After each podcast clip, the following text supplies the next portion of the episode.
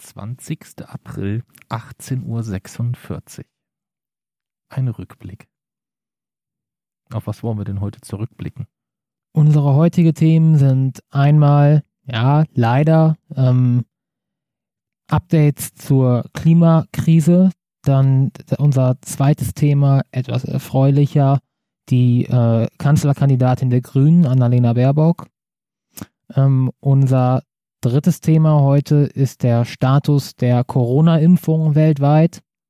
Und unser viertes Thema sind ähm, die Wernatzky-Lesungen, ein Forschungswettbewerb, an dem ich teilnahm. Genau. Denn wir wollen es jetzt schon mal so machen, dass wir uns doch grob mal vorher auf die Themen einigen und nicht so ganz spontan uns reinstürzen.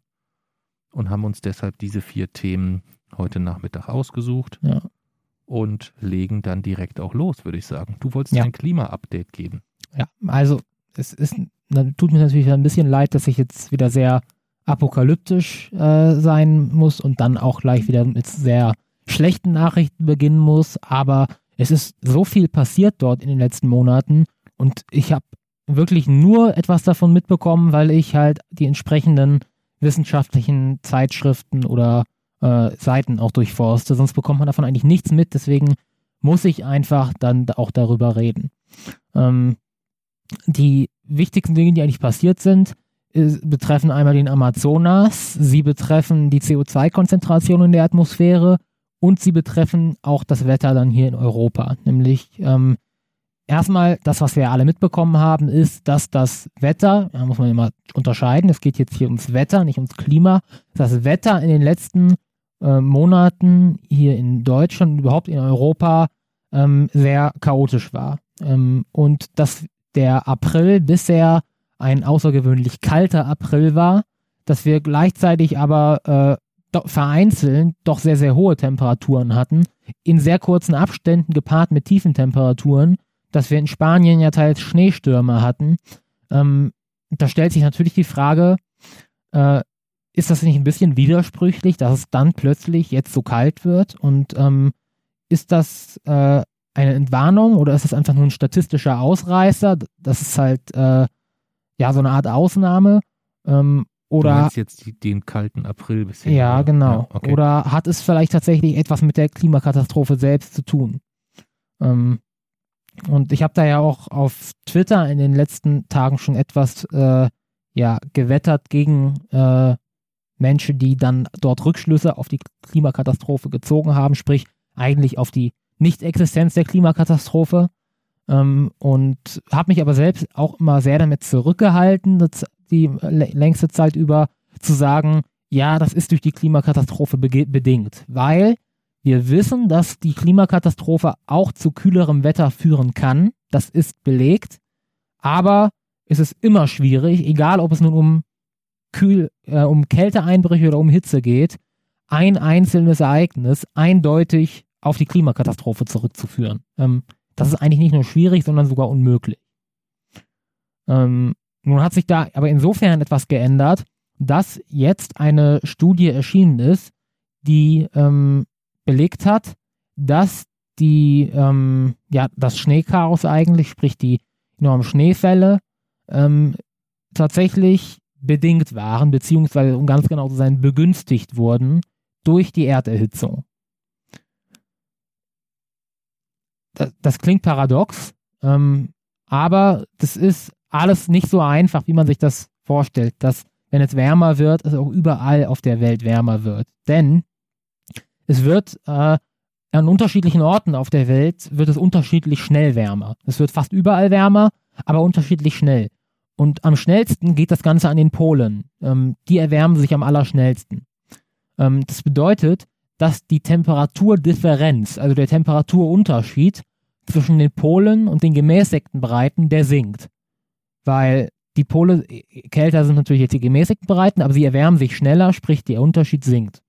Und genau dieser Unterschied war es bis jetzt, war ein ganz wichtiger stabilisierender Faktor für den sogenannten Polarwirbel, also Luftströmung kalte Luftströmung überhalb der Pole. Die wurden auch dadurch sozusagen im Zaum gehalten durch diese Temperaturdifferenz. Die bildete eine Art Barriere. Und dadurch, dass diese Differenz immer kleiner wird, wird der Polarwirbel instabil und immer mehr dieser kalten Luft dringt auch weiter in Richtung Süden vor, weil es keine, diese T Temperaturdifferenz nicht mehr als Barriere dient. Ähm, sprich, kalte Winde kommen auch öfter nach Europa, ähm, im, im Frühjahr dann meistens. Ähm, und hinzu kommt noch, dass der, ähm, ja, der, die, die Eisschmelze, die ja in, in der Arktis stattfindet, ähm, enorm viele Rohstoffe für Schnee liefert. Denn dieses Eis, was dort ähm, schmilzt, das muss ja irgendwo hin. Das verschwindet ja nicht einfach. Und das geht zum Großteil natürlich in den, ins Meer. Deswegen haben wir ja den Meeresspiegelanstieg. Ähm, aber letztlich äh, ist auch ein signifikanter Teil davon ähm, verdunstet dann später, beziehungsweise wird zu Wasserdampf und kommt über Niederschläge dann nach Europa. Und es ist eben belegt, dass den, die Schneefälle, die wir hier hatten, dass das im Grunde genommen Schnee war, dessen Rohstoff direkt aus der, aus der Arktis kommt und dort durch die Eisschmelze losgelöst wurde. Ähm, sprich, wir, ist, wir haben, hatten tatsächlich jetzt diesen, diesen Kälteeinbruch begünstigt ähm, durch die Erderhitzung und das ist keine Ausnahme, sondern das fügt sich in den Trend, ähm, weil obwohl der Schneefall insgesamt in den letzten, äh, also seit 1979, äh, auf ganze Jahr betrachtet konstant, nicht konstant, aber ähm, stetig zurückging, ist der maximale Schneefall im März tatsächlich gestiegen. Also es ist gar nicht so Neues, was wir jetzt hier haben. Ähm, es ist halt einfach nur eine Verschärfung dessen, was wir schon vorher hatten. Und wir müssen uns auch in Zukunft darauf einstellen, dass es nicht nur wärmer wird, sondern dass Temperaturextreme häufiger werden. Also, äh, kennst du die Glockenkurve? Weißt du, mhm. was das ist? Mhm. Ja, genau. Das ist ja eine Kurve, die hat zwei Randbereiche, in denen die Kurve sehr klein ist und einen Bauch sozusagen, in dem der Großteil der, dieser Wahrscheinlichkeitsverteilungen liegt. Und ähm, so ist es im Grunde genommen mit dem Klima. Ein Klimazustand zeichnet sich dadurch aus, dass er natürlich zu verschiedenen Wetterzuständen dann führt.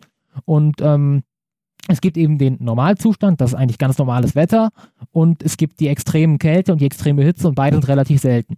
Und was wir durch die Klimakrise erleben, ist, diese Glockenkurve verschiebt sich. Sie verschiebt sich in Richtung Hitze. Und äh, dadurch, weil wir wissen ja, diese Glockenkurve steigt extrem schnell an, dadurch kann auch, wenn sie nur geringfügig in Richtung Hitze verschoben wird, werden die Extreme, also das, was früher als extrem gegolten hat, ist plötzlich eigentlich in der Mitte der Kurve. Sprich, diese Hitzeereignisse werden viel, viel häufiger, ähm, wirklich deutlich, deutlich häufiger. Ähm, Gleichzeitig haben wir aber das Problem, dass sie tatsächlich nicht nur verschoben wird, sondern die Kurve wird gleichzeitig auch platt gedrückt sozusagen. Sprich, dieser Bauch, der wird kleiner und die beide, beiden Extremrichtungen werden größer. Sprich, wir haben die Situation, dass zum einen es in Richtung mehr Hitze verschoben wird und die Extreme häufiger werden. Also beide Extreme werden häufiger werden. Hitze stärker als Kälte, aber beide werden häufiger werden. Ähm, und das normale, gemäßigte Wetter, beziehungsweise, beziehungsweise das, was vor der Klimakrise als normal und gemäßigt gegolten hat, das wird seltener werden. Das neue Normal sind dann eben die Zustände, die vor ein paar Jahrzehnten noch als extrem galten. Mhm. Okay. Wahnsinn. Ja. Das war jetzt mal so dein Kurzabriss deines des ersten Drittels deines Themas. Habe ich, das, ja. hab ich das jetzt so, diese neue Konzeption des Wochenrückblicks richtig verstanden? okay. Das heißt, ähm, ich fasse zusammen, das Wetter ist zwar im Arsch, ähm, aber wir haben noch gar keine Vorstellung, wie im Arsch es dann tatsächlich ist, ähm, wenn die ganze Geschichte dahingehend final kippt. Weil dann halt das, was wir jetzt zwischendurch vereinzelt äh, entweder weit, weit, weit äh, mhm. Äh, über dem Ozean erleben, also so richtig schwere Hurricanes, äh, dann eigentlich eine Normalität werden und auch eine Normalität in Europa. Als ja. ein Wetterextrem. Es gibt ja, ja noch viele, viele weitere ja, extreme gab, Kälte. Genau, es war ja tatsächlich äh, vorerst gestern kam ja ein Bericht aus den Philippinen, dass es dort den schwersten Taifun gegeben hat, der jemals im April aufgezeichnet wurde. Ähm, 71.000 Menschen evakuiert, ähm, das, davon bekommen wir eigentlich kaum noch was mit. Taifune gibt es in der Region nun mal, das war auch schon immer so, aber ähm, die Häufigkeit und die Stärke, die steigt äh, völlig synchron eigentlich mit der Erwärmung und der CO2-Konzentration. Und ja, das wird auch uns betreffen. Nur mal, um zu verdeutlichen, wie stark diese Extreme ansteigen, wenn sich die Glockenkurve auch mal ein bisschen in Richtung Hitze verschiebt. Äh, erinnerst du dich an den Sommer 2003? Nee. Es war ein absoluter Hitzesommer in, Sommer in Europa. Ähm, hat so zuvor noch nie gegeben.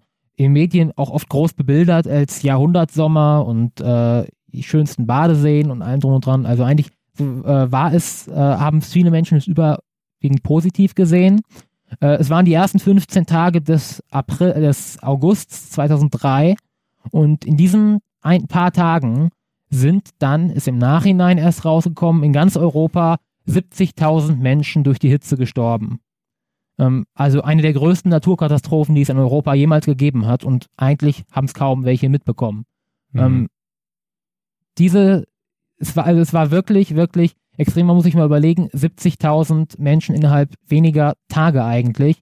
In, in Frankreich war es so extrem, es wurden wirklich dehydrierte Menschen, wurden in den Krankenhäusern auf den Fluren behandelt, ähm, weil sprich, schlicht und einfach alles voll war. Ähm, es war tatsächlich so, dass die Bestattungsunternehmen ihre MitarbeiterInnen aus den Ferien zurückholen mussten, weil sie nicht damit hinterherkamen. Und Supermärkte müsst, mussten ihre Kühlhallen leer räumen, einfach um diese Hitzetoten dort, die in so kurzer Zeit alle gestorben sind, ähm, noch zu lagern. Es war wirklich ein Desaster und es ist meiner Meinung nach ein gutes Beispiel dafür, wie auch äh, die mediale Aufmerksamkeit für die Klimakrise viel zu gering ist, dass während dort wirklich Menschen mitten in der, auf der Straße eigentlich tot in Kühlzelten gelagert werden und wir sprechen von Jahrhundertsommer und äh, Badegelegenheiten. Aber das ist ja nochmal ein anderes Thema. Jedenfalls diese Hitzewelle von 2003, das ist ein Ereignis, das gibt, gäbe es ohne den Klimawandel höchstens alle 500 Jahre. Einige Studien gehen sogar von einigen Zehntausenden Jahren aus. Also die Jährlichkeit nennt man das. Wie oft passiert sowas? Und wir müssen damit rechnen, mal in konkreten Zahlen, dass im Jahr 2050 jeder zweite Sommer so heiß wird. Also alle zwei Jahre statt alle 500 Jahre. Das bedeutet das mal ganz konkret in Zahlen ausgedrückt.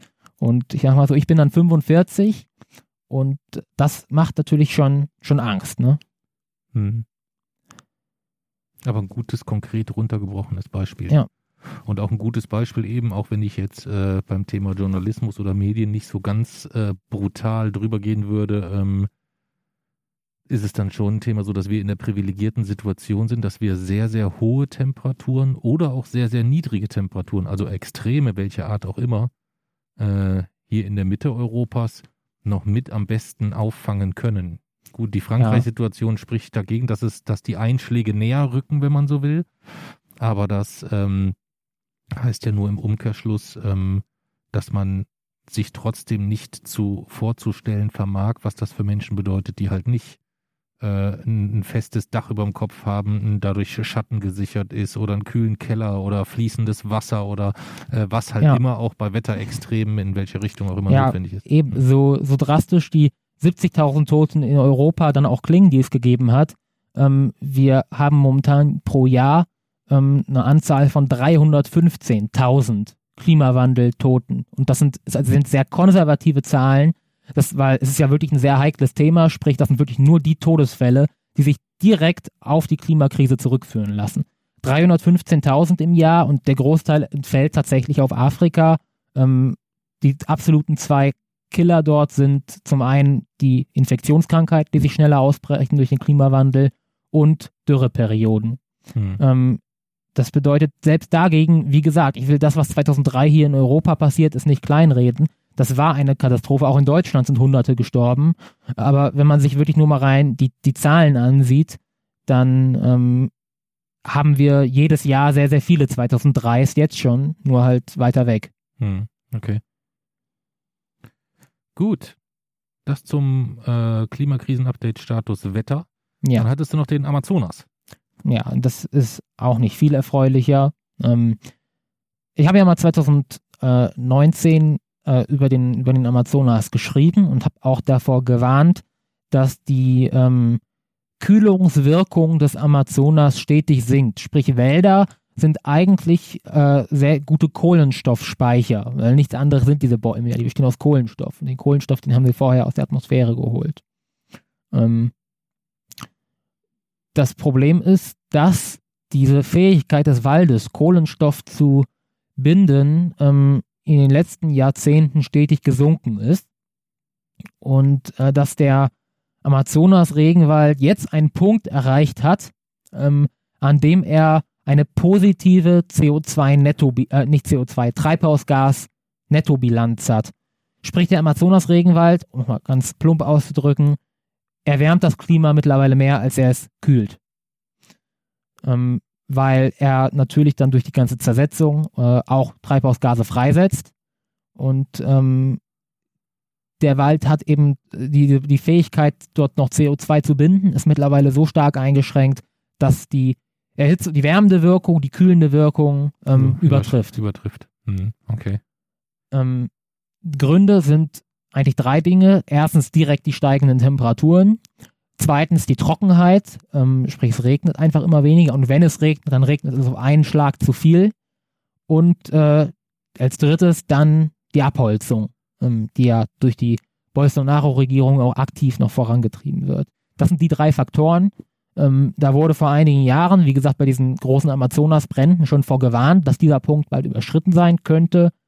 Ja, jetzt ist es soweit. Wenn du, wenn du sagst, der, der Punkt ist dort überschritten, der Amazonas ist ja auch ein, ein, ein, ein Kipppunkt in diesem ja, gesamten System. Das, das stimmt. heißt, da ist eigentlich jetzt belegt, dass dieser Kipppunkt überschritten ist? Nee, das, genau das nicht. Es ist nicht der Kipppunkt. Ähm, es ist nur der Punkt, an dem die äh, erwärmende Wirkung, die kühlende Wirkung überholt.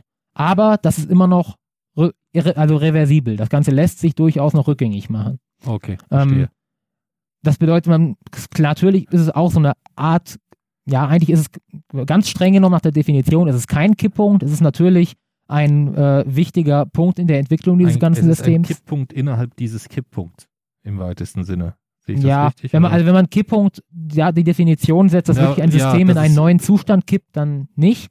Aber es ist natürlich äh, schon eine Art Zäsur, dass eigentlich so das Symbol eigentlich äh, einer, einer Kohlenstoffbremse jetzt plötzlich eine Kohlenstoffquelle ist. Und das passiert uns überall auf der Welt. Immer mehr Kohlenstoffbremsen, also das, das was vorher eigentlich noch dafür gesorgt hat, dass es nicht ganz so schlimm ist, ähm, wird zu einer Kohlenstoffquelle. Ähm, und das liegt hauptsächlich daran, weil die, weil die nicht, weil all das, was wir, was die seit vielen, vielen Jahren speichern für uns, dann zusätzlich freigegeben wird. Ist das, ja, ist das, das genau. ist der, der, der Faktor. Und das hm. ist eben, es ist durchaus auch ein Kipppunkt eben, der ist jetzt, also es gibt auch Studie, andere Studien, aber die sind unabhängig davon, die sagen, der Kipppunkt im Amazonas ist schon überschritten. Aber das hat jetzt nichts direkt damit zu tun. Ähm, aber es ist natürlich auch ein weiterer Schritt in diese Richtung, dass dann der Kipppunkt irgendwann mal überschritten sein könnte. Und dann ist es eben nicht mehr reversibel. Wovor man, es gibt Aber ganz kurz von der, von der Bindung her, du hast mal in der Folge gesagt, dass der Amazonas da eine ganz besondere Rolle und hast das anhand von einer Zahl verdeutlicht, irgendwie wie viel ich weiß nicht, war es der Prozentwert an außen, ausgestoßenen Gasen, den der, den der Amazonas bindet oder, oder irgendwie sowas? Gibt es diese Zahl oder so eine prozentuale Aufteilung nach Wäldern, Mooren und so weiter? Du hast mal irgendeine eine Zahl genannt, was das bin, gebundene, die gebundenen CO2-Ausstöße angeht. Die, Kannst du dich daran erinnern, oder? Also die, die genaue Zahl des, äh, des gebundenen Kohlenstoffs im Amazonas, die, die kenne ich nicht. Ähm, man, es gibt tatsächlich dort auch einige Berichte, die beziehen sich aber vor allem eigentlich auf den äh, Sauerstoff, der wiederum in die Atmosphäre kommt eigentlich. Mhm. Ähm, da muss man aber sehr vorsichtig sein, wie man diese Zahl interpretiert. Es ist, gibt ja die Zahl 20 Prozent des Sauerstoffs. Das, ja, genau. das war die Zahl. 20 Prozent des Sauerstoffs, ja. wir, den wir atmen, der kommt aus dem Amazonas. Diese Zahl ist auch nicht falsch, aber wir müssen bedenken, dass ein gesunder Wald ähm, eigentlich keinen Sauerstoff in die Atmosphäre abgibt. Mhm. Ähm, das ist so ein bisschen eigentlich ein, äh, ein sehr populärer Fehler, den viele machen, äh, dort sa zu sagen, Wälder sind ähm, eigentlich die, ja, die grüne Lunge, den Spruch gibt es ja. Das stimmt so nicht ganz. Das, was die Wälder wirklich tun, ist Kohlenstoff binden. Das ist das Wichtige und das ist auch die große Gefahr. Wir müssen keine Angst davor haben, dass, wenn wir den Amazonas komplett abbrennen würden, dass wir dann nicht mehr genug Sauerstoff in der Atmosphäre haben. Denn es ist richtig, der Amazonas gibt sehr viel Sauerstoff in die Atmosphäre ab, aber das, sozusagen dieser Sauerstoff, der dann äh, abgegeben wird, der besteht ja aus dem Kohlenstoffdioxid. Kohlenstoffdioxid ist ja ein Molekül, besteht aus Kohlenstoff und Sauerstoff. Der wird aus der Atmosphäre geholt. Das bedeutet, und der Kohlenstoff ist dann sozusagen die Pflanze, das ist die Biomasse, das braucht die Pflanze dann eigentlich, um sich selbst am Leben zu halten. Und der Sauerstoff, der wird gebunden, das stimmt. Und dadurch wird er natürlich aus der Atmosphäre geholt. Aber diese Biomasse, die zerfällt irgendwann ja wieder. Wenn die Pflanze abstirbt, dann wird sie zersetzt. Und in diesem Zersetzungsprozess wird Sauerstoff verbraucht. Und zwar ist es genau die Menge an Sauerstoff, die vorher ähm, in die Atmosphäre abgegeben wurde. Eigentlich ist das ein Nullsummenspiel. Eigentlich wird netto gar kein Sauerstoff in die Atmosphäre abgegeben. Oder kaum. Weil das dieselbe Menge wieder verbraucht wird. Ähm, das es ist schon wahr, die Sauerstoffkonzentration in der Atmosphäre sinkt durch die Klimakatastrophe, aber das liegt eher dabei, dass bei der Verbrennung fossiler Brennstoffe auch Sauerstoff verbraucht wird. Ähm, wir müssen uns tatsächlich keine Sorgen machen, dass wir irgendwie ersticken, wenn der Amazonas abbrennt. Die, unsere Sorge muss sein, dass der Kohlenstoffdioxidgehalt in der Atmosphäre steigt und damit dann natürlich zum einen natürlich die Luftqualität schlechter wird, klar, und das hat dann auch durchaus was, etwas mit der Leistungsfähigkeit des Menschen zu tun. Ähm, es dauert jetzt zum Beispiel schon deutlich länger, äh, um in einem Raum wieder eine angenehme Luftqualität zu erzeugen, muss man jetzt de schon deutlich länger lüften, als das noch vor 100 Jahren der Fall war, einfach wegen der größeren CO2-Konzentration. Ähm, das bedeutet, die Atmosphäre verändert sich nicht zu unseren Gunsten, auch unabhängig vom Klima. Der Sauerstoffmangel ist aber nicht wirklich das Problem, zumindest nicht in der Atmosphäre. In den Meeren ist es ein Riesenproblem, ja. Ähm, da ist jetzt auch tatsächlich eine Studie rausgekommen, die gezeigt hat, also Sauerstoffmangel in den Ozeanen ist ja eigentlich ein relativ bekanntes Problem. Es gibt ja diese Todeszonen, die Zonen, in denen die Sauerstoffkonzentration im Meer zu gering für Leben ist.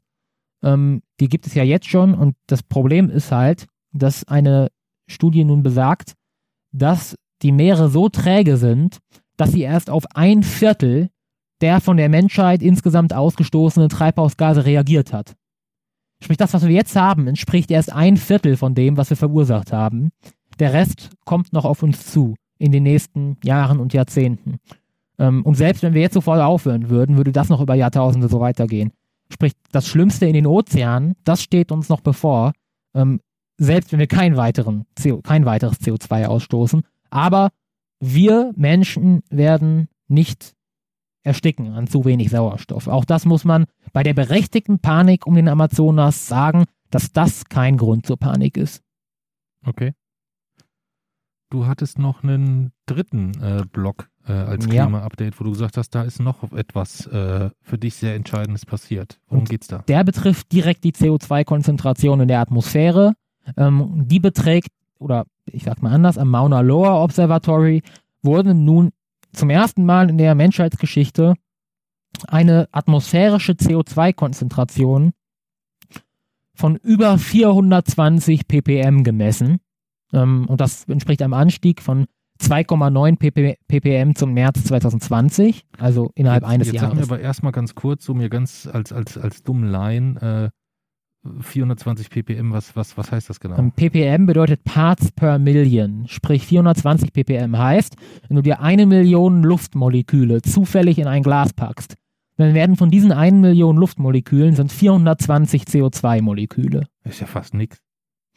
Das ist tatsächlich so. Äh, das ist eine Promillezahl eigentlich es ist ja auch immer wieder ein sehr häufig geführtes Argument von äh, Klimawandelleugnern.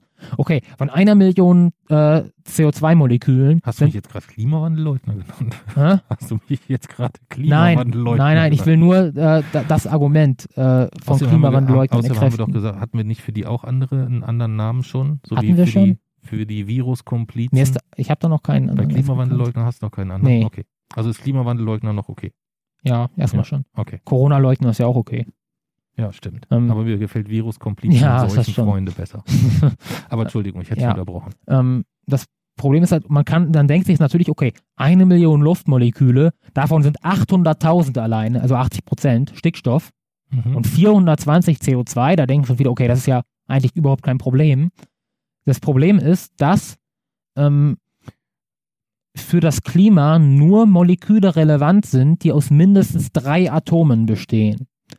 Denn nur die sind in der Lage, CO2, ähm, äh, Quatsch, Infrarotstrahlung, also Wärmestrahlung, zu blockieren. Ich spreche jetzt mal ganz bildlich.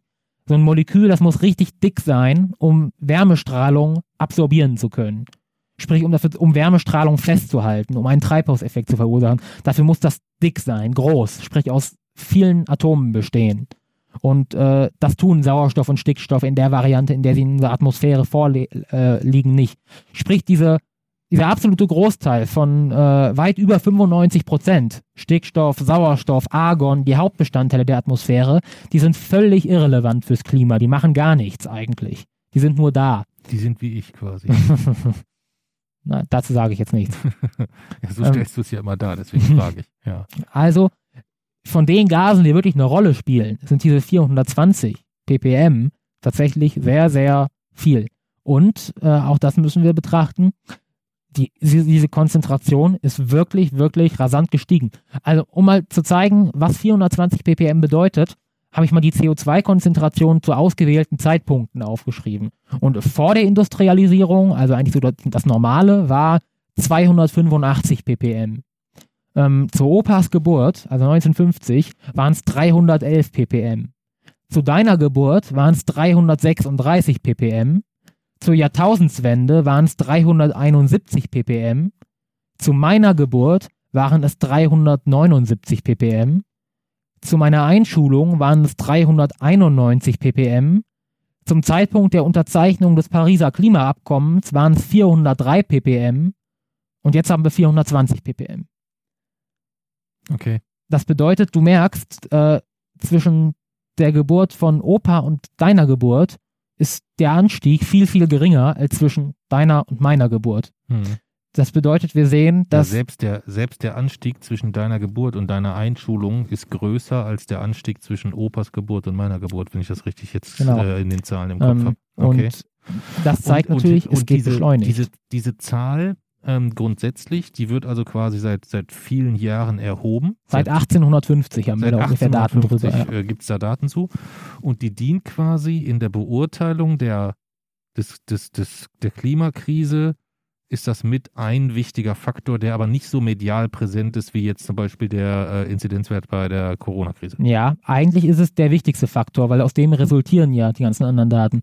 Es gibt eigentlich drei wichtige äh, Zahlen. In welchem, in welchem Kontext steht diese ppm-Zahl? Gibt es da eine direkte Relation zu diesem 1,5 Grad Ziel, 2 Grad Ziel? Ungefähr. Ähm? Man kann es ungefähr dort äh, Verhältnisse aufstellen. Ich weiß jetzt nicht genau, äh, wie die gehen, aber die gibt es ungefähr.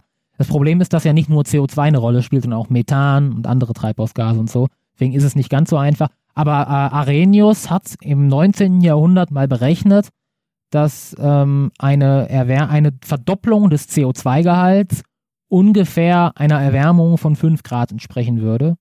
Ähm, und das, natürlich wissen wir es heute viel genauer, aber das, damit lag er tatsächlich gar nicht so falsch.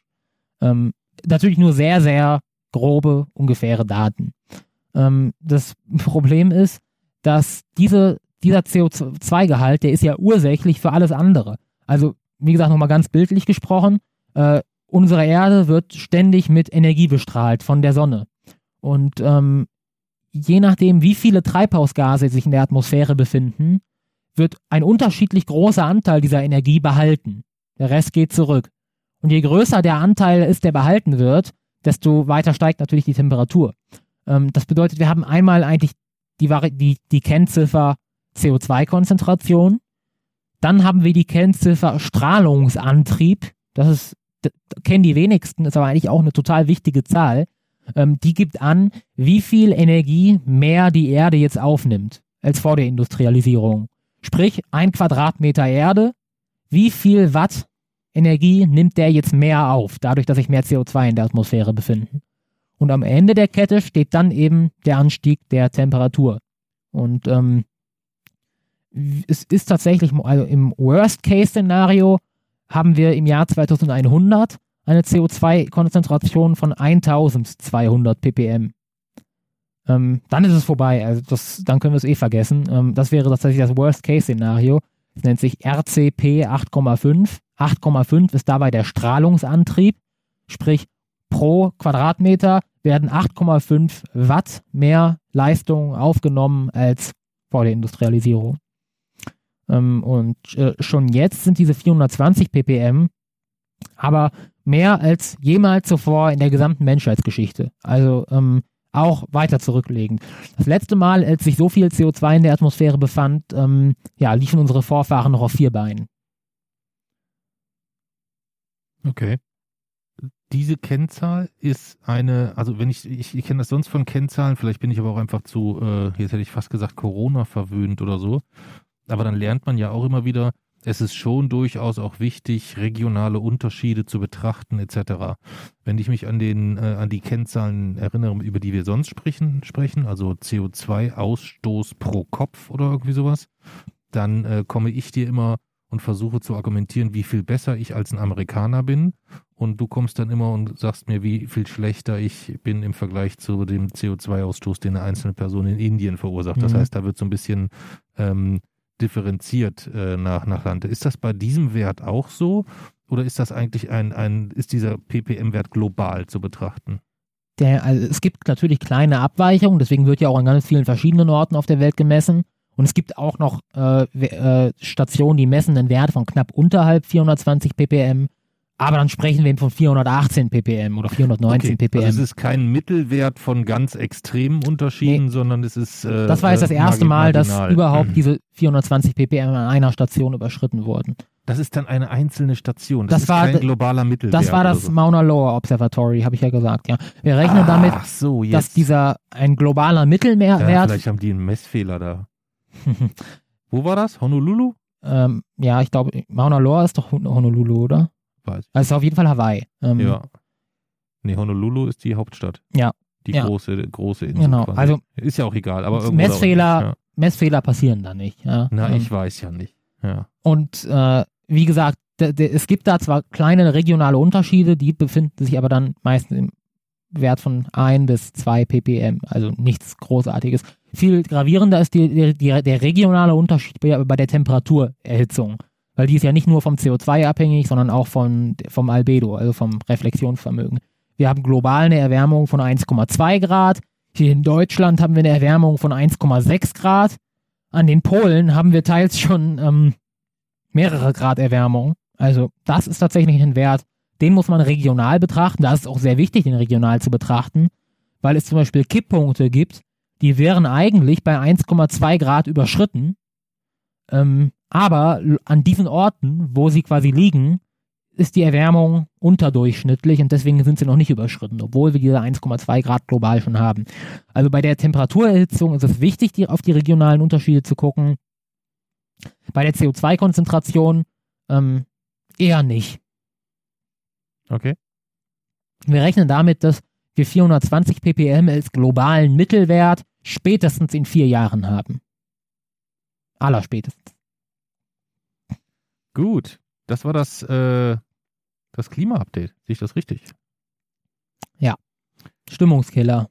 Versuchen wir ein wenig positive Grundstimmung in, den, in unser nächstes Thema zu bekommen. Und zwar wollen wir über Annalena Baerbock sprechen. Was sagt dir der Name spontan? Naja, also ich äh, kannte sie natürlich vorher als, äh, als Vorsitzende der Grünen und ähm, war das für dich der der erste Berührungspunkt oder erinnerst du dich an den ersten Berührungspunkt, als du den Namen das erste Mal gehört hast? Oder? war die, die, die Kür zum, zur Vorsitzenden. Ähm, also ich weiß, sie war dann rückblickend, sie vorher in Brandenburg ja politisch aktiv war, aber da habe hab ich jetzt nicht, noch nichts aktiv von ihr gehört, sondern erst als sie dann Vorsitzende wurde. Genau. Annalena Baerbock, geboren 1980, also genauso alt wie meine Schwester, etwas, äh, etwas, etwas jünger als ich äh, Parteivorsitzender Bündnis 90 Die Grünen seit Januar 2018 und äh, unter anderem Mitglied des Parteirats von Bündnis 90 Die Grünen von 2012 bis 2015, Parteivorsitzender von Bündnis 90 Die Grünen in Brandenburg von 2009 bis 2013, Vorstandsmitglied der Europäischen Grünen Partei 2009 bis 2012 und Sprecherin der Bundesarbeitsgemeinschaft Europa 2008 bis 2013. Und seit gestern äh, nicht doch die ersten, die erste Kanzlerkandidatin der Grünen, die zudem auch überhaupt erstmals einen Kanzlerkandidaten oder eine Kanzlerkandidatin aufstellen durften oder aufgestellt ja. haben. Ja. Das war beeindruckend professionell wie das gehandhabt wurde ja, in den letzten Wochen. Vor allem auch in, im Kontrast oder? zu äh, anderen Parteien. Ja, wenn, aber selbst wenn man den Kontrast jetzt wegnimmt, wenn man einfach die Vorurteile, die man mit den Grünen verbindet, so diese Chaospartei oder ähm, das ist, das ist gänzlich, äh, das ist gänzlich abgelegt und da wird nicht nur ähm, drüber gesprochen, sondern es wird eher wenig drüber gesprochen, es wird einfach gemacht. Ja. Beeindruckende Ruhe, ähm, und auch so dieser dann Termin angekündigt, an diesem Termin bekannt gegeben in einer Geschlossenheit und in einer ähm, Gemeinschaftlichkeit, die mich doch ein bisschen beeindruckt hat, muss ich sagen.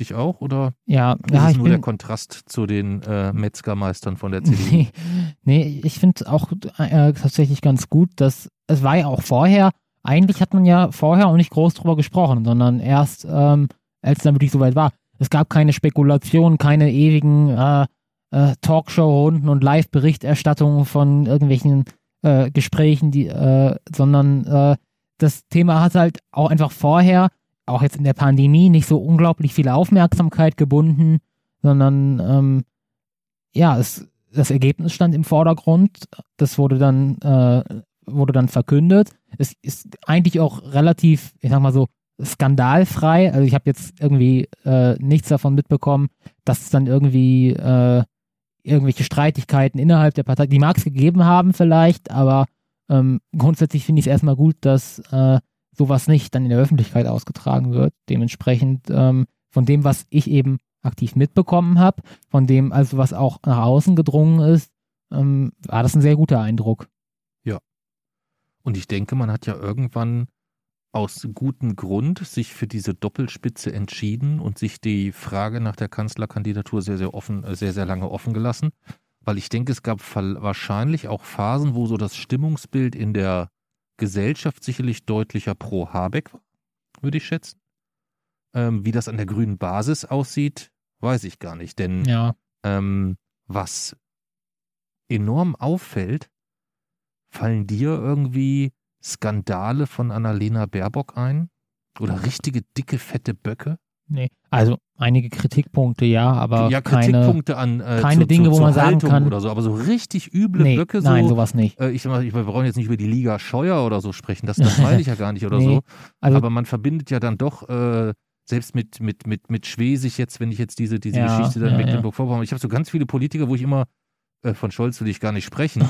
ähm, eigentlich immer eher sofort negative Dinge mit konnotiere. Nee, das nicht, nein. Hm.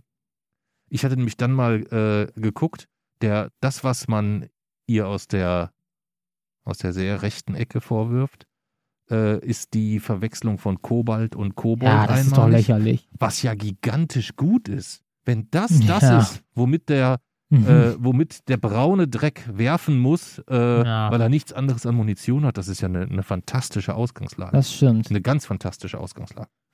Was äh, ist dir positiv aufgefallen insgesamt äh, an, an gibt es da irgendwas an Annalena Baerbock, ja. wo du sagst, das ist das, ähm, wenn du es so mit deinem idealen Kanzlerkandidat oder mit deiner idealen Kanzlerkandidatin vergleichst, was bringt sie davon mit? Na, ganz viele politische Positionen, die ich für absolut richtig halte.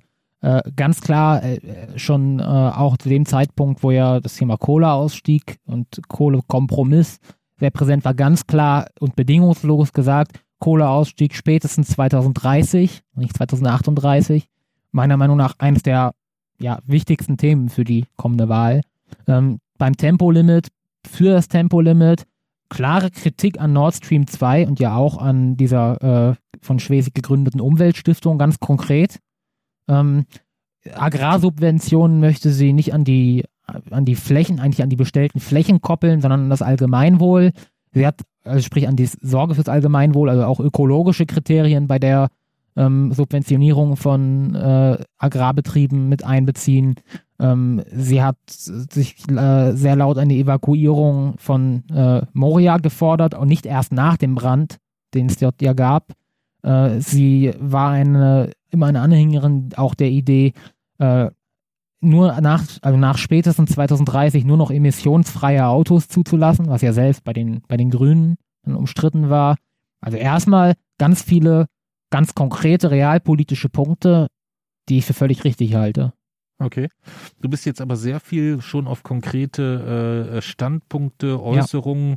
die ja schon zumindest in Teilen daher rühren könnten, dass sie sich im Großen und Ganzen mit den politischen Zielen der Partei decken. Was mich interessieren würde, ist, wenn du jetzt, du hast ja, du guckst ja auch sehr viel äh, politische Reden, Bundestag etc., du gibst dir ja da immer das, das, das volle Programm. Ja. Ähm, wie hast du, wie hast du sie da wahrgenommen, so als, als, äh, als, man hat ja so ein Bild von, von, von Merkel, dieses Aussitzende, dieses äh, mhm. zwar schon manchmal äh, mit einer gewissen Ironie versehen, aber schon dann doch immer recht langatmig und nicht richtig vorwärts kommend. Ähm, wie hast du da, hast du da für dich Adjektive oder Beschreibungen, wo du sagen würdest, äh, so würdest du Annalena Baerbock beschreiben, auf Basis dessen, was du gesehen hast? Das ist ja schwierig, ein mhm. Mensch äh, äh, nur auf Basis seiner, seines politischen Auftritts ja, zu bewerten. Also ich höre da tatsächlich vor allem zum Großteil immer auf die Inhalte. Also für mich ist so eine Rede oft so, als würde ich den Text lesen, der dort ges gesprochen wird. Ähm, das, die jetzt längste Rede oder die Rede, woran ich mich noch am meisten erinnere, war ihre Rede zum jetzt zum digitalen Grünen Parteitag. Ähm, und äh, ich habe sie tatsächlich auch nicht mehr ganz im Kopf. Ähm, aber ich hatte auf jeden Fall ja nicht das Gefühl, dass, oder was, was ich zumindest gut fand, dass, und das ist für mich ja immer das Wichtigste, dass sie zum einen sehr konkret wurde, sprich, sie hat eigentlich nicht den Eindruck gemacht, als würde sie ähm, ja versuchen, sich so ein bisschen um die Themen drumherum zu drücken oder eben auch irgendwelche Dinge auszusitzen, sprich nach dem Motto, ähm, hoffen, sich möglichst nicht damit konfrontiert sehen, äh, irgendwo eine Aussage zu treffen, auf die man jemanden dann auch festnageln kann. Genau den Eindruck hatte ich, hatte ich nicht. Ähm, und das fand ich überwiegend positiv. Wie gesagt, irgendwie, ich bin ganz schlecht darin, irgendwie so Redeauftritte anhand von, ich weiß, weiß nicht, weiß. Körperhaltung oder ja. so zu analysieren.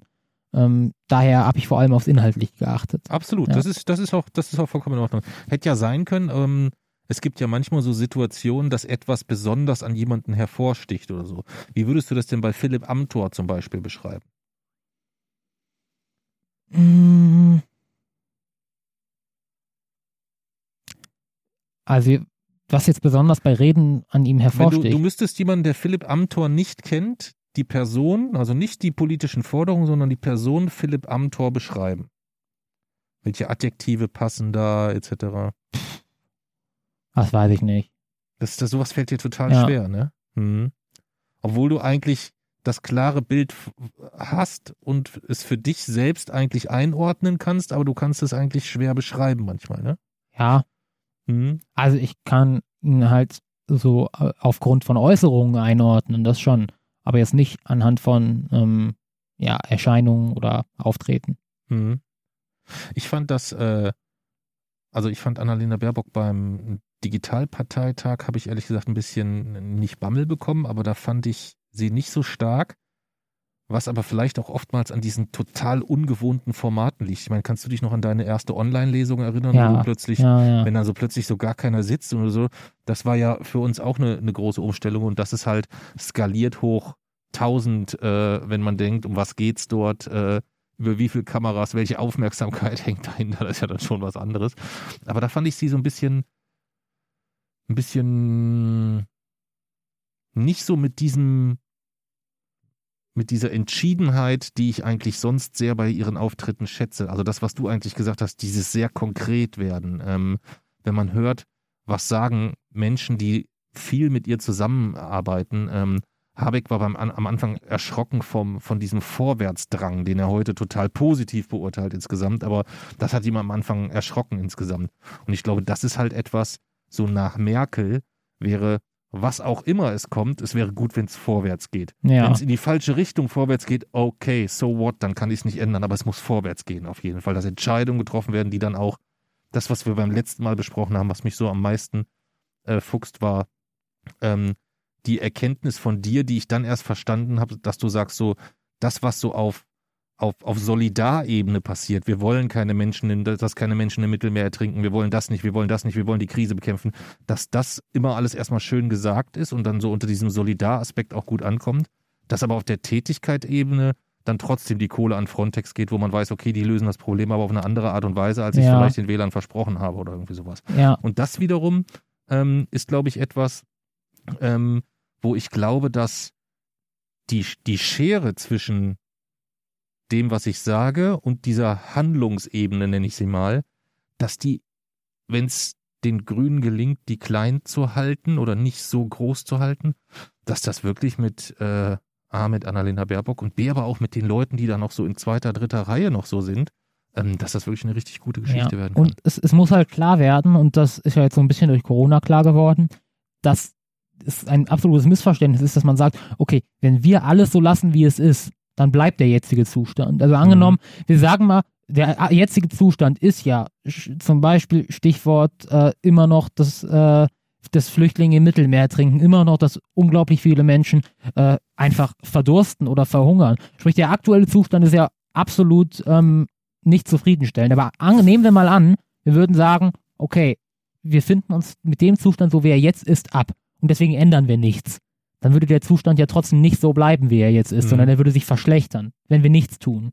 Und ich glaube, das ist das. Mit dem Unterschied, er würde sich für alle anderen auch verschlechtern, Ja. auch sehr dramatisch verschlechtern.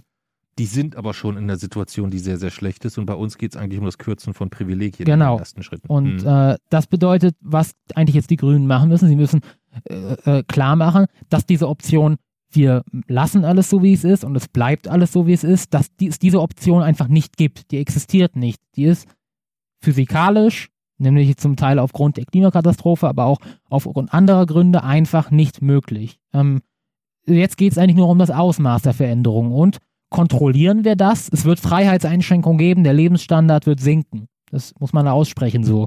Die Frage ist, tut, tut er das geordnet durch Einschränkungen, die jeder, jeden Menschen gleich betreffen und wo kein Mensch, wo alle Menschen sich natürlich dann kürzen müssen, aber wo niemand so extrem betroffen ist, dass diese Person vielleicht nicht mehr lebensfähig ist? Oder machen wir es nicht kontrolliert, lassen wir, verändern wir unser Verhalten nicht und dann, ähm, ja, wird die, äh, werden die Freiheitseinschränkungen automatisch kommen Mhm. ähm, nach einer gewissen Zeit. Das ist das, was die Grünen klar machen müssen. Aber ich denke, wenn Annalena Baerbock in ihrer Antrittsrede sagt, ich trete an für Erneuerung, für den Status quo stehen andere, dann ist das im weitesten Sinne ja das, was du auch meinst oder das, was du jetzt Ja. gerade forderst. Es ist jetzt noch kein äh, in Papier gegossenes Parteiprogramm. Ich meine, wir reden auch jetzt schon so, als wäre Annalena Baerbock jetzt schon Bundeskanzlerin und Mhm. könnte einen schon tätig werden oder so. Ähm, vielleicht wird das auch die große die große Gefahr der nächsten Wochen und Monate, dass man die Erwartungshaltung so hochschraubt und am Ende macht's der Armin dann doch wieder mit äh, Mhm. überzeugender Mehrheit und klüngelt sich was mit, den, mit der SPD zusammen oder so. Kann ja auch Nein. passieren. Das macht ihr nicht. Ja, vielleicht brauchen sie noch, ähm, ich glaube, es wird nicht reichen, wenn ich hier grob rechne. Könnte es sein, dass es nicht reicht. Das heißt, man braucht noch einen weiteren Bündnispartner.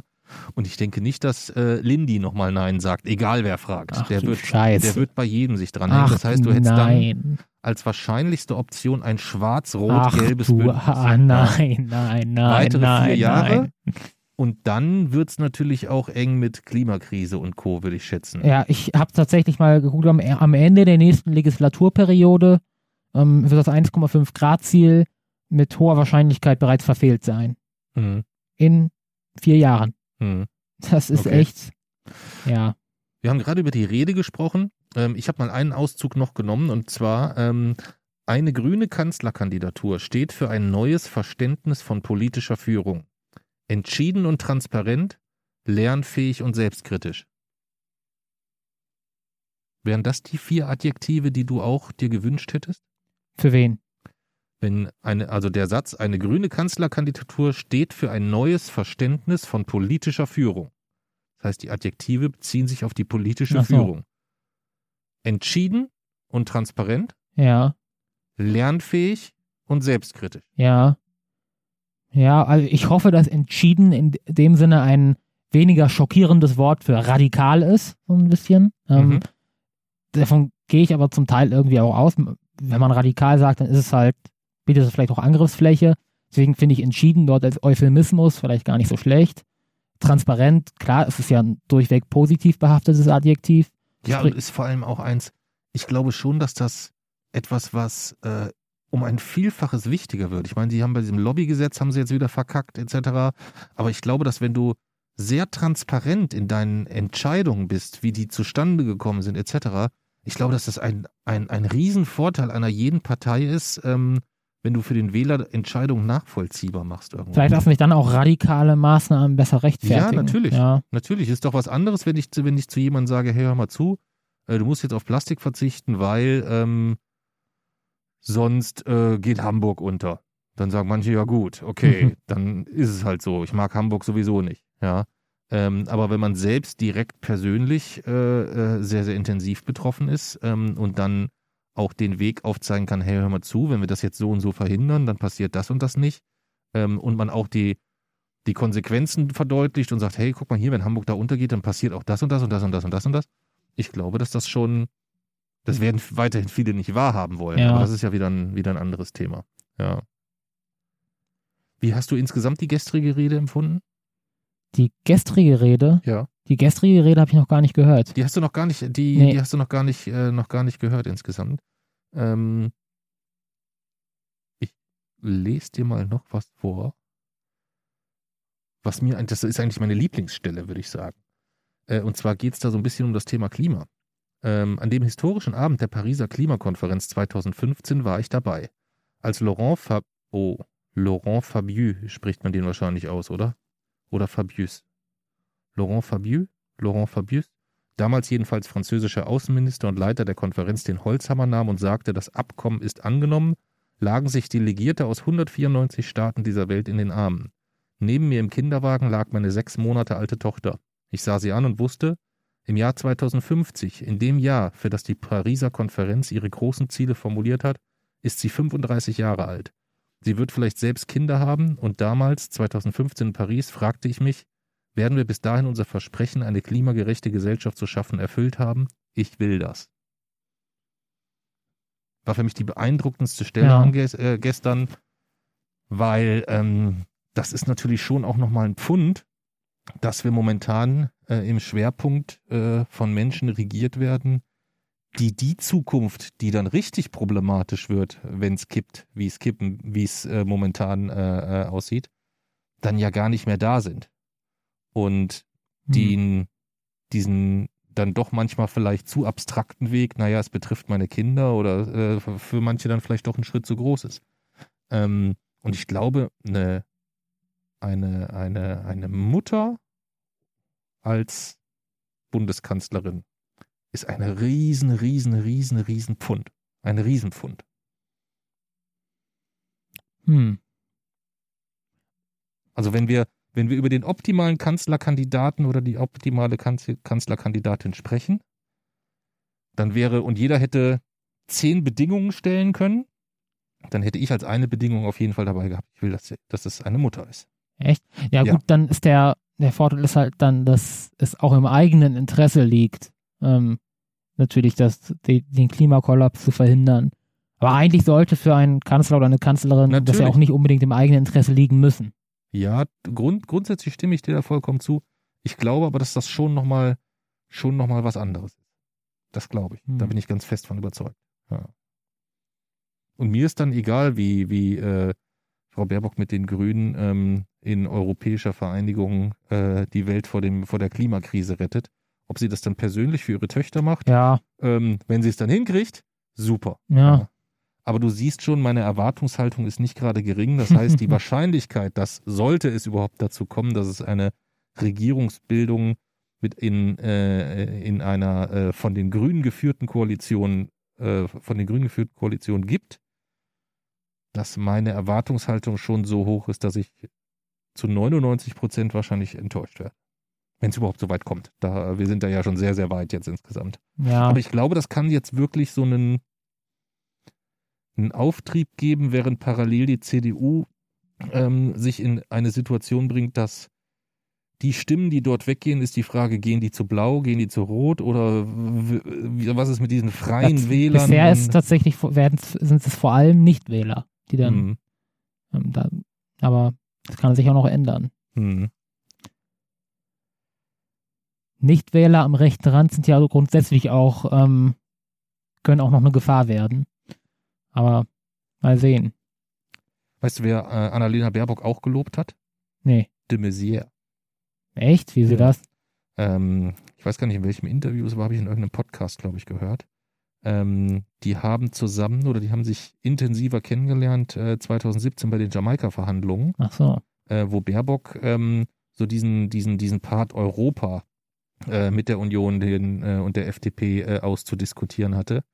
Und da war es wohl so, dass sie das Ganze äh, sehr schnell mit allem drum und dran ähm, in, eine, in eine gute Ausgangsbasis gebracht hat und im Anschluss von äh, de Maizière insbesondere gelobt wurde. Und bei dem ist das, glaube ich, nicht so ein, wie soll ich das sagen, so ein, so ein, so ein, so ein abwertendes Lob oder so, sondern das klang schon sehr aufrichtig, wo er die enorm gute Vorbereitung, ähm, Verhandlungsgeschick, ähm, also sehr, sehr viele Punkte nannte, wo ich sage, okay, ähm, das wundert mich jetzt ein bisschen, dass das Ja. aus seinem Mund kommt. Ähm, hätte ich jetzt irgendwie despektierlicher irgendwie. Wenn er jetzt vorneweg noch geschoben hätte, das Mädchen hat was drauf oder irgendwie sowas, das, das wäre typischer gewesen, Mhm. aber ähm, dem war nicht so. Ähm, von daher, das finde ich spannend. Das Einzige, was mich so ein bisschen, ein bisschen, nee, gar nicht sorgt, sondern vielleicht freut es mich sogar am meisten. Ich habe das Ganze gestern auch schon eigentlich sehr klar als eine Absage an Schwarz-Grün verstanden. Das wäre geil, aber ich glaub's nicht. Also das, das ist natürlich nicht wortwörtlich, Ja. aber ähm, all die Forderungen, die jetzt ja quasi nochmal separat ähm, wirklich schon, schon, schon platziert sind, das ist ja klar, dass die mit, mit, mit der CDU definitiv nicht machbar sind. Ja, aber ich sag mal so, wäre es ein, wäre es ein Signal für Schwarz-Grün gewesen, wenn sie Habeck genommen hätten? Nein, das nicht, das nicht. Ähm, da, da gibt, also wahrscheinlich, man wird sich da auch nach außen hin, natürlich hoffen die auf Rot, äh, auf Rot, dass es für Rot-Grün reicht in irgendeiner Art und Weise. Das war- wenn dann Rot-Rot. Rot-Grün wird Also fünf reichen. Monate sind noch sehr, sehr, sehr, Ja. sehr, sehr, sehr lang. Sehr, sehr lang. Hm. Ähm, da, kann noch, da kann noch alles passieren, äh, in alle Richtungen. Und der Mensch ist vergesslich. Also es ist im September in der Wahlurne, wird niemand mehr von den Steuermillionen sprechen, es wird niemand mehr von den Mastenskandalen der CDU sprechen äh, und all, da müsste man eigentlich mal, da müsste man eigentlich mal eine Tabelle führen irgendwo. Ja, Ja, stimmt, dass man das dann vor der Wahl wieder. ja einfach so eine Tabelle, so, ähm, so einfach ein paar Spalten, die, die, die, die, den blauen Scheiß kannst du weglassen, aber SPD, Grüne, CDU, FDP. Und dann einfach darunter die einzelnen Skandale, so als Live-Blog-Post wieder der aktuelle Status ist. So Mhm. Scheuer, zack, zack, zack, zack, zack. Äh, aber da brauchst du ja drei, drei Vollzeitkräfte wahrscheinlich. ja, Da brauchst ja, du stimmt. Das, das, das ist ja so, ähm, so gar nicht. Und äh, wie kommst du darauf, dass das, also wa- war es jetzt so, dass speziell Baerbock für diese mit Schwarz-Grün unvereinbaren Ziele steht? Nein, aber ähm, ich glaube schon, dass, ähm, wie soll ich das sagen? Habeck steht eher für ein integratives Miteinander, was nicht heißen soll, dass Baerbock dort nicht steht, aber das ist sicherlich, ich glaube, dass so wie ihr, so wie, wie ich vorhin gesagt habe, dieser, dieser Vorwärtsdrang, Verhandlungsgeschick, ähm, die, man würde sich nicht in vielen Punkten so deutlich schon positionieren, wenn man weiß, das ist eine Position, die ich bei einer sehr wahrscheinlichen Koalition Schwarz-Grün dann überhaupt nicht halten kann oder die mir definitiv um die Ohren fliegt. Weißt du? Ja. Das ist so ein bisschen. Was glaubst du denn, was wäre mit der CDU nicht machbar da konkret? Also ich glaube, dass du mit der CDU Tempolimit 130 nicht hinkriegst. Da, da Mhm. geht's, da geht's schon los. Ähm, von äh, äh, Kohleausstieg 2030 will ich Ja, mal gut, gar mit nicht. Laschet als Vorsitzenden, äh, will ich- will ich mal gar nicht NRW sprechen, da- verankert, das ist, Das, äh, also das sind so ganz, ganz viele Punkte, wo ich sage, huiuiui, ähm, das sind hehre Ziele, aber du wirst halt,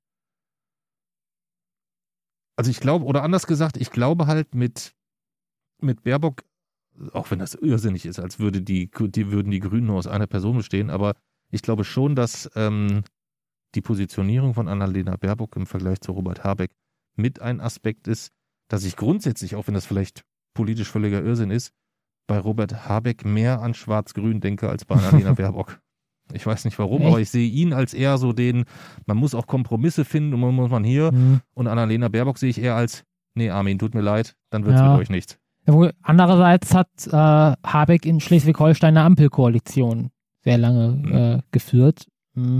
Und das gilt ja auch so ein bisschen als Modell für die CDU in Opposition. Aber ja, irgendwie, also jetzt ich weiß jetzt nicht genau, wo ich das hernehme und ich kann auch keine jetzt Fakten nennen, die das irgendwie rechtfertigen, aber gedanklich kann ich mir tatsächlich Annalena Baerbock auch eher als jemand vorstellen, der dann äh, Schwarz-Grün absagt als Robert Habeck. Aber naja, sicher kann man nie sein. Hm. Also ich sehe schon die Horden mit, äh, mit äh, ACAB-T-Shirts, äh, Fanboy auf Annalena, Charlotte, Alma, Baerbock. Ähm, man wird dann erst spüren, welche breite Unterstützung insgesamt in der Gesellschaft für sie herrscht. Das wird man dann Hm. erst, erst sehen. Ja.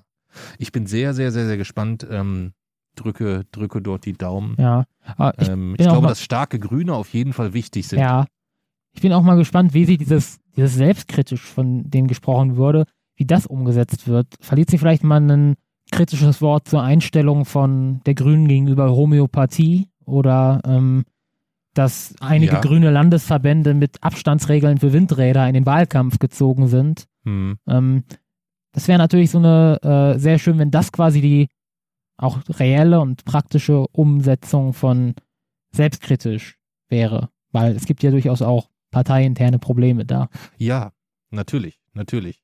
Aber ähm, da wird man sicherlich, das, das sieht, sehen wir ja hier in Hessen äh, live und wahrhaftig jeden Tag. Ähm, was heißt jeden Tag, ist jetzt auch Ja, übertrieben, aber, Schwarz-Grün ähm, meinst du? aber ähm, äh, es ist ja jetzt nicht so, dass zum Beispiel ähm, die Entscheidung bezüglich des Verschlusses der NSU-Akten oder so Ja. ähm, dort nicht auch Zustimmung bei Menschen getroffen hat, wo ich gesagt habe, okay, das verstehe ich jetzt überhaupt nicht. Ja. ja.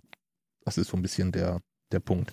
Ich glaube halt, unter den Eindruck habe ich leider häufig, dass ähm, dann in so einer Regierungskoalition ähm, manchmal auch zu deutlich nach außen in gemeinsamer Sprache gesprochen wird, weißt du? Also wenn Mhm. äh, wenn CDU und SPD sich einig sind und das dann so nach außen kommuniziert, dann wird- versucht jeder eigentlich die getroffene Entscheidung als seinen Erfolg zu verkaufen. Ja, Und das halte ich halt manchmal für falsch, sondern ich fände es eigentlich viel besser, wenn die CDU dann sagen würde, hey, wir sind die Geilsten, wir haben uns mit der und der Forderung durchgesetzt.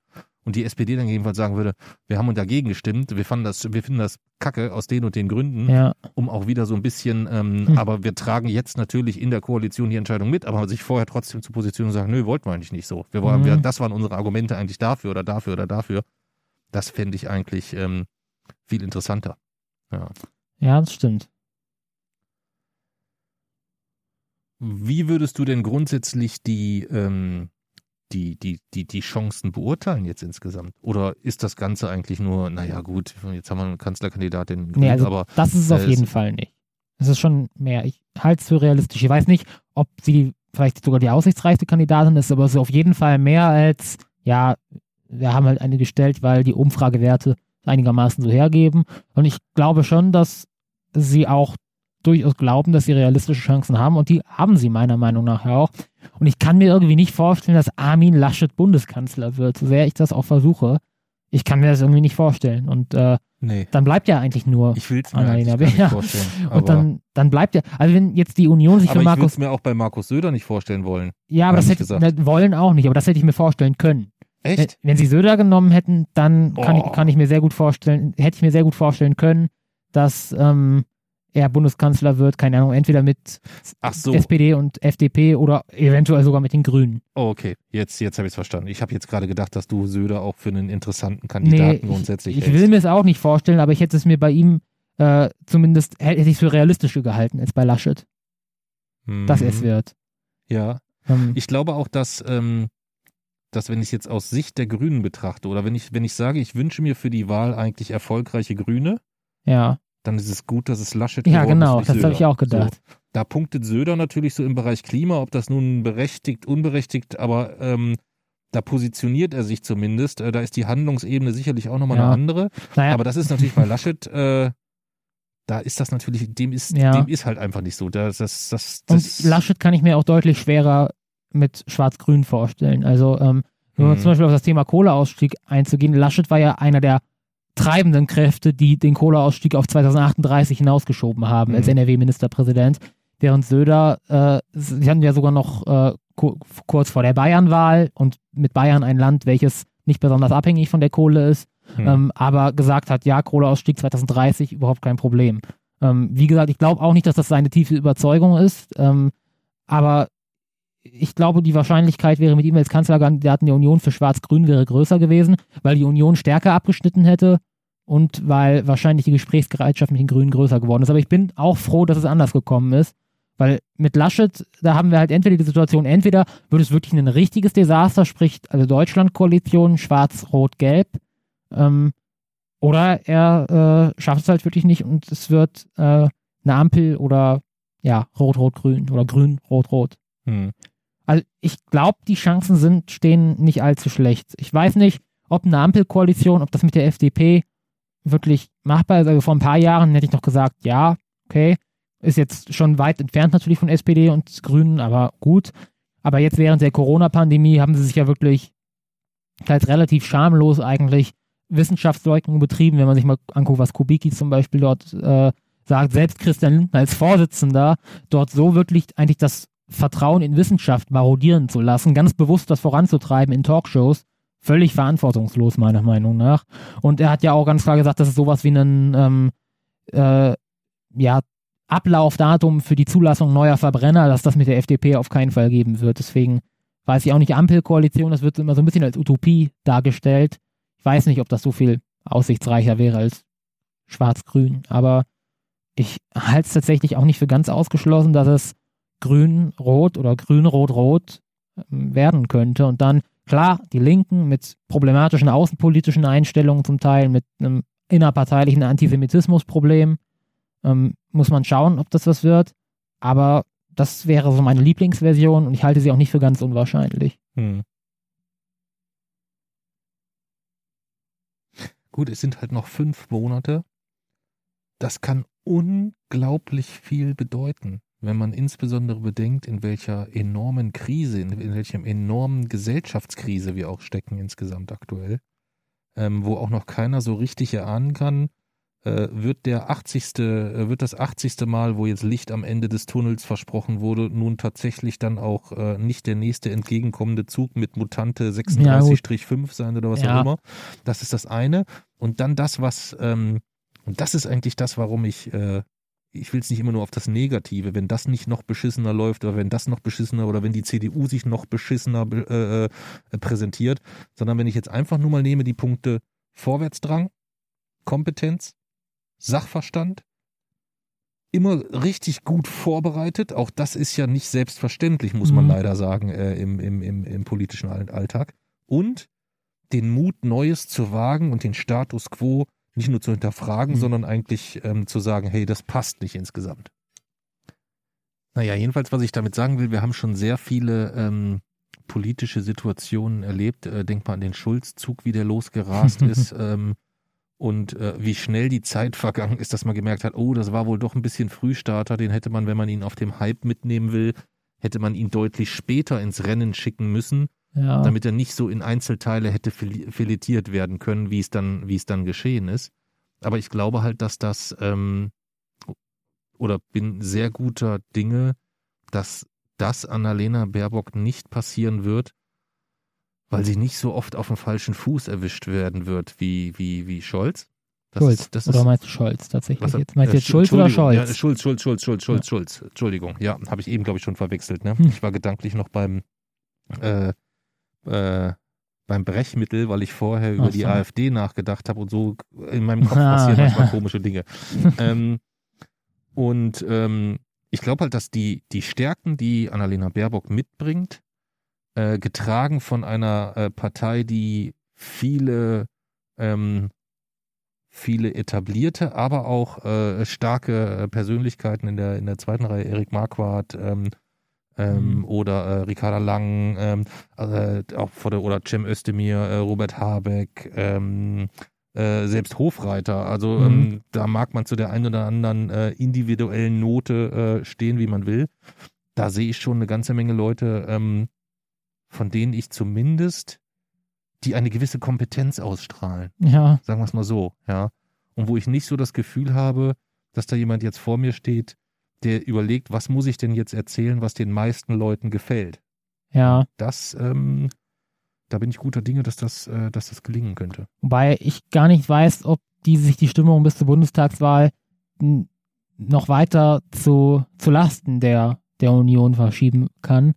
Weil es gilt ja aktuell als relativ sicher, dass vor der Bundestagswahl ähm, alle Menschen ähm, ja ein Impfangebot bekommen haben werden. Das ist ja eigentlich relativ sicher. Klar, Mutanten können das Ganze dann immer noch zerstören, aber ich kann mir auch nicht vorstellen, wie die Situation noch belastender für die werden soll. Also wenn die sich in der jetzigen Phase, lass das mal noch vier, sechs, acht Wochen gehen, dass wir ähm, in eine eskalierende Corona-Situation geraten mit mehr Toten und parallel dazu eigentlich medial es nur noch darum geht, äh, wie, wie sicher steht Laschet noch und da gibt's die nächste Attacke von Ministerpräsident X oder Y oder sonst was. Also ich sehe das noch nicht ausgestanden insgesamt. Mir ist es aber auch egal. Ähm, ich würde mich freuen, wenn sich alle, äh, insbesondere die Regierungsparteien, auf das konzentrieren könnten, was jetzt wichtig ist, nämlich diese Bekämpfung der Corona-Pandemie. Und zwar in einem Umfang, dass dort nicht parallel Schäden entstehen, ähm, die so in der Form nicht sein müssten insgesamt. Was spricht denn gegen Annalena Baerbock? Hm, also Ist da relativ, was, wo du sofort sagst, ah, hm, das ist relativ wenig.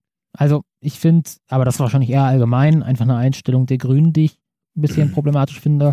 Sie bekennen sich halt zur, zur Marktwirtschaft, ja. Und ähm, bin ich halt kein großer Freund von. Und auch sie hat ja von sozial-ökologischer Marktwirtschaft gesprochen. Ich persönlich halte das für ein Oxymoron, also für nicht miteinander vereinbar. Aber ähm, ja, das ist ja letztlich auch eigentlich bei allen großen Parteien so. Also nichts, was äh, insbesondere ihr zu Lasten gelegt werden sollte. Ähm, das Problem, dass halt ihr aber ich Land. glaube, es wäre zu früh, als in der ersten Kanzlerkandidatur auch äh, einen marktwirtschaftlichen Umsturz äh, äh, zu, zu propagieren. Das ja, könnte eine Position sein, wo man sich noch das stimmt, aber man muss sich auch sehr, nicht, sehr man muss sich ja auch nicht aktiv dazu bekennen. Man muss ja nicht sofort sagen, wir wollen Planwirtschaft, aber äh, sozial-ökologische Marktwirtschaft ist halt ein Wort, das, oder eine Wortkombination, die ich für nicht so gelungen halte. Aber Okay. die ist ja, wie gesagt, eigentlich bei den ganzen Die würde ich Grünen jetzt mal, wenn du, du bist ja jetzt kein Kritiker aus der rechten Ecke, Nee. aber ich würde die jetzt so ungefähr mal so auf das Kobold-Level hieven und sagen, ja, viel, nicht so problematisch. Ja. Ähm, dann eine Meinung, die ich auch ja nicht so gut heißen würde, ist, dass äh, sie gefordert, da muss man natürlich vorsichtig sein in der Formulierung, aber sie hat äh, gefordert, dass man bei der äh, Abschiebung von ausreisepflichtigen AsylbewerberInnen, dass man dort äh, Straffällige bzw. Kriminelle vorzieht und schneller äh, und konsequenter abschiebt. Und ähm, finde ich halt insofern problematisch. Es ist immer meine Meinung nach, geht es da ja auch immer um eine Frage der Menschenrechte und ähm, sowas von Straffälligkeit abhängig zu machen, halte ich immer für, für schwierig. Ähm, selbst wenn man sagt, dass sie es vielleicht kritisiert, dass diese Menschen ausreisepflichtig sind und dass sie da auch dafür sorgen möchte, dass äh, es ein Bleiberecht für mehr Menschen gibt, aber sagt, okay, diejenigen, die es nach geltendem Recht nicht haben sollen, dann, wenn sie straffällig sind, schneller abgeschoben werden. Es ist trotzdem was, ich finde es nie gut, ähm, solche wirklich wichtigen Grundrechtsfragen von Straffälligkeit abhängig zu machen, weil dann weckt das den Eindruck, man könnte Grundrechte verwirken, wenn man Unsinn baut. Und meine Meinung ist, dass jeder, der eine Straftat begeht, nach denselben Kriterien, nach dem geltenden Recht verurteilt und bestraft werden soll, aber nicht, dass es so ist, dass die Menschen, die jetzt hier geboren sind, dann einen äh, Ger- Gerichtsprozess bekommen und ihre Strafe und die Menschen, die hier nicht geboren sind, mit der Abschiebung rechnen, rechnen müssen. Hm. Das finde ich allgemein nicht gut. Und ähm, klar, wenn sie jetzt sagt, dass ähm, vielleicht dass straffällige AsylbewerberInnen, die sowieso ausreisepflichtig sind, schneller abgeschoben werden sollen, dann ist das eine Meinung, ja, okay, die befürworte ich nicht, aber damit kann ich leben. Aber dann sollte man vielleicht zumindest, wenn es auch so gemeint ist, äh, in, di- direkt auch ergänzen, dass äh, oder als Bedingung dran knüpfen, dass die, äh, ähm, dass das Bleiberecht gelockert wird und für, für mehr Menschen auch zur Verfügung gestellt wird. Hm. Okay. Punkt, den ich nachvollziehen kann. Wobei ich glaube, ähm, das ist noch sehr, sehr, sehr, sehr unausgereift, äh, in welche Richtung ähm, das insgesamt ja. geht. Also das kann die, wenn das die Variante ist, die du da gerade angesprochen hast, dann ist das eine, wo ich äh, deinen Einwand verstehe, trotzdem aber die Positionierung, wenn ich sie jetzt ganz rational mal sehe und überlege, was kommt dort zukünftig auch insgesamt auf uns zu, äh, Flüchtlingssituationen, die, die eskalierend aus der Klimakrise heraus, dann ist es schon etwas, ähm, wo ich sagen würde, da würde ich das Recht auf Asyl auch schützen wollen, um möglichst, das klingt jetzt, ich, ich mag das Wort im, im Zusammenhang mit Menschen und so einer Situation nicht, um möglichst effizient sehr vielen Menschen bestmöglich helfen zu ja. können. Und da kann es natürlich schon eine Situation geben, äh, wo man sagt, okay, äh, wenn man da äh, äh deutlich mehr Menschen mit aufnehmen kann, weil man vielleicht sich nicht eine Situation schafft, dass man, äh, ja, aber was ist Straffälligkeit? Also ich sehe halt nicht, wie das, ja, ja, das Aufnehmen da? von straffälligen AsylbewerberInnen mhm. das Aufnehmen anderer verhindern soll.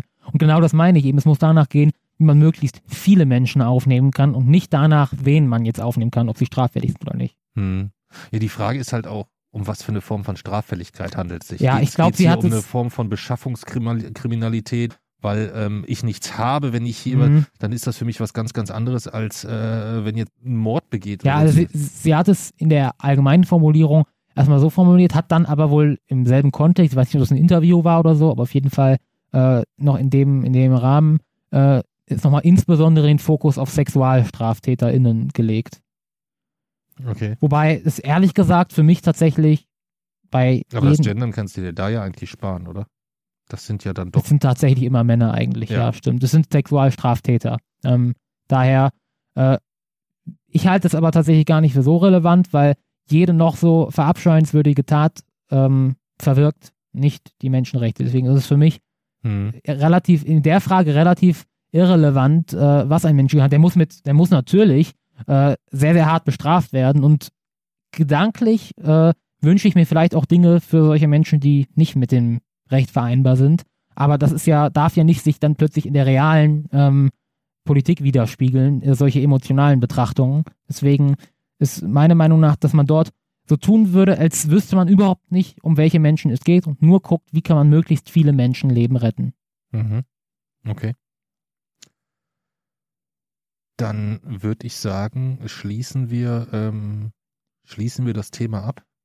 Ähm, wir sind bei einer Stunde 20 Minuten Jay-Z.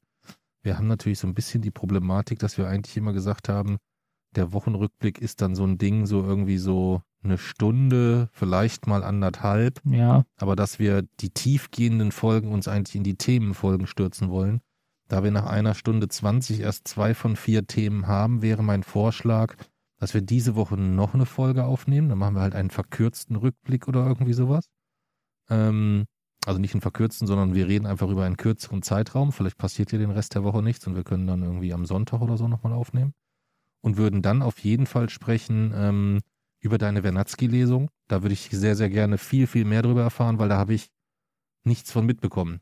Nur das, was du mir beim letzten Mal im mhm. Podcast mhm. erzählt hast. Und da ist mittlerweile die nächste Runde durch und es sind sehr viele Dinge passiert und äh, du hast sehr viele spannende Anfragen. Also alles, was so dein deinen äh, Geschäftsbereich angeht, auch wenn du kein richtiges Geschäft betreibst, aber halt viel, viel arbeitest, da würde ich echt gerne mehr darüber erfahren, weil ich beruflich bedingt da eigentlich jetzt so momentan gar nichts mitbekomme.